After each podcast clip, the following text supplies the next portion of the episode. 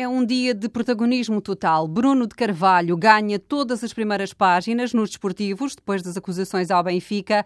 A bola escreve ataque feroz ao Benfica. O recorde diz Bruno em guerra aberta. E o jogo conta que há fogo sobre a luz, com as acusações de prendas para os árbitros e a alegada responsabilidade do Benfica na divulgação de documentos no site Football Leaks. O diretor do jogo dedica mesmo umas linhas ao assunto e à troca de acusações entre Bruno de Carvalho e Pedro Pedro Guerra, comentador benfiquista da TVI 24. José Manuel Ribeiro considera que o que se passou foi uma espécie de derby da peixeirada, com fácil vantagem para Bruno de Carvalho e previsível escalada nos próximos dias no Twitter e no Facebook.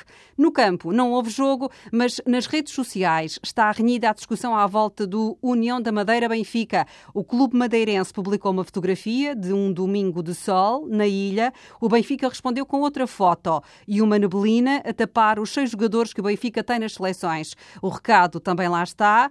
Sem jogadores não dá, mesmo com todo o sol da ilha.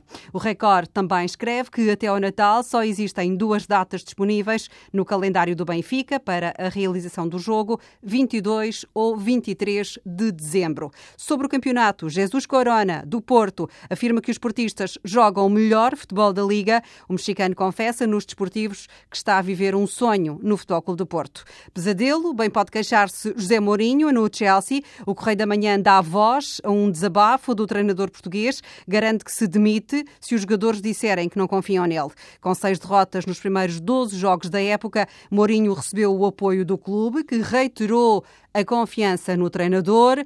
Hoje, na bola, o cartoon, o barba e cabelo pega no assunto.